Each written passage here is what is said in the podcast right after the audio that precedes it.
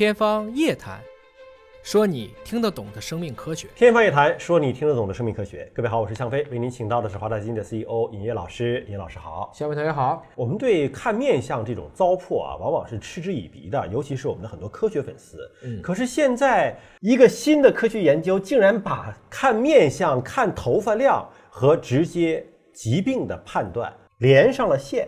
而且呢，找到了清晰的判断的方式，准确率还挺高的啊！这是来自于欧洲心脏杂志上发表的文章，是清华大学和协和医学院的研究人员共同研究的结果。就一个人啊，拍四张自拍照啊，左边、右边，包括头顶，还有正面啊，你这个脑袋这个拍完之后，给科学家们去判断。就能够判断你有心脏病的风险。您怎么看这种研究？怎么可能想到说把面相和心脏病联系起来啊？就是看差异分析到底显不显著。嗯，实际上在罕见病当中，比如说像马凡综合症，嗯，那他的这个手就特别大，确实是有一些外观上的特征，林肯那种面容的。嗯，再比如说唐氏综合征，嗯，地贫的综合征，它都会出现，比如说两个瞳距特别宽。嗯，实际上在一些至少遗传所导致的。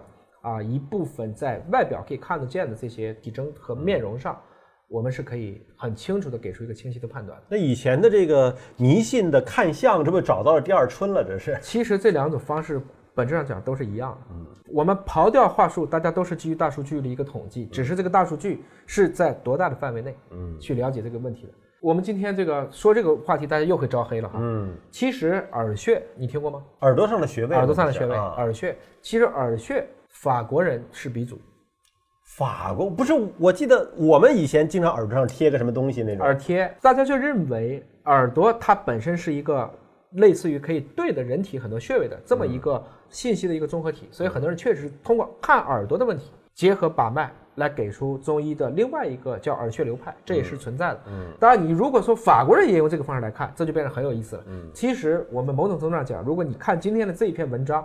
你会觉得，当我们把人体的各种征貌分析的越来越多的时候，我们应该来讲，刨去糟粕的部分，可能会给出一些比较有意思的结论。它实际上是进行一个相当大数据量的一个研究啊，包括在头顶啊、正面两个侧面的一个分析。呃，它的敏感性达到了百分之八十，而特异性是百分之五十四。咱们先说敏感性什么意思？特异性一百个冠脉的人，我能查出多少？百分之八十能查出来。对，一百个就是有问题的人，我查出了八十个。那百分之五十四的特异性是什么意思？我查出来的这些阳性有多少是真的阳性？那也就意味着还有百分之四十多两个错一个，但是五个能找出四个。哦，这么理解，那这两个指标是对着的啊，就是说你五个病人我能查出四个，但是我每查出两个病人有一个是错的，嗯，这么去理解，它是一个非常非常早期，这跟算命也差不多了，两个错一个嘛。其实有的时候我们也开玩笑讲，如果这个人特别胖，嗯，走道就气喘吁吁的，我大概率我也判他就这个，我不用看这个心脏病。所以我们理论上讲，这只是万里长城走出第一步，就告诉这个方向可以往下做，是不是很准？它的启示意义远大于这篇文章的实际意义。实际上，它如果有一个更大规模的一个数据量，然后呢，有一些更加精准的特征的分析，对，那么未来有可能变成心脏病的一个早筛吧？咱们算初筛。我们理解成特异性百分之五十四还是有点太低了，嗯，这个指标我觉得还是没法用的。所以这个顶多还是一篇科研文献，因为有一个很重要的指标就是在于。你知道，绝大部分如果心脏有问题，它都会反映在一个指标，就是血脂上。对，而血脂在我们皮肤在五官上的沉积是的确看得见的。怎么可能看见呢？胆固醇沉积，你就气色会不一样。比如说你在你的角膜弓，你的脂肪或者胆固醇沉积就能看得见。嗯啊，那。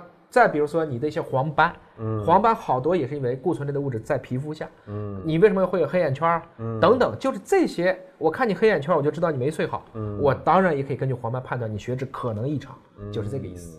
所以这其实是个方向哈，但是未来如果这个方向进一步的变得更加的精准的话，那么有可能对临床的诊断带来了一种。新的诊断的方式就是看面相，还是用 AI 来看面相？它实际上还是一个大数据的方式来做。正向意义是什么呢？以前如果我想判断一个人是不是有这样的问题，我要做的影像学太贵，对，不容易普及。这个方式倒是四个一拍就 OK 了。嗯，他现在要改进的问题不是敏感性了，实际上是特异性，就是百分之五十四特异性现在依然还是比较低。同时呢，我们也看了这个文章，就是把冠状动脉疾病，它的定义非常粗暴，嗯就是一条主要的冠状动脉的狭窄程度，就这个血管被堵了百分之五十，就判断为标准了。嗯那其实有些人他可以从其他的旁路来做，或者说他应该人是有多条这个冠状动脉的。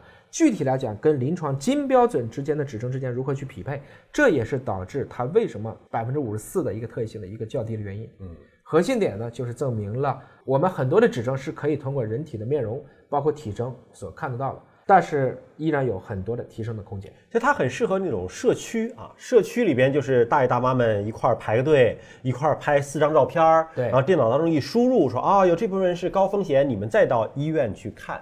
我其实很想给他加一些，如果说他就是一些自己的方式，大家可以做，嗯，比如说。我标准拍了几张照，我可以加一些我的身高体重指数啊，加一些血糖血脂的水平啊，加一些我们心肺的一个练习，开发一个手机软件，然后自己输进去，把这几个指标都加进去，我相信它的特异性会大幅度提高。换言之，这是一个不错的方向。它未来有可能自己去做主，对未来很可能就大家只要有一个手机啊，对自己的健康做一些初步的判断和筛查。发现了有一些高风险，再去寻求医生的帮助，这其实也是减少这个社区门诊的一个压力嘛。是这个意思。原来可能有一百人都要去筛，对我这个筛完了以后，高风险的才去筛，对我就大大减少了这些压力，而且把该筛的人给他送到了他应该走的一套医学的流程当中去。好，感谢您关注今天的节目，下期节目时间我们再会。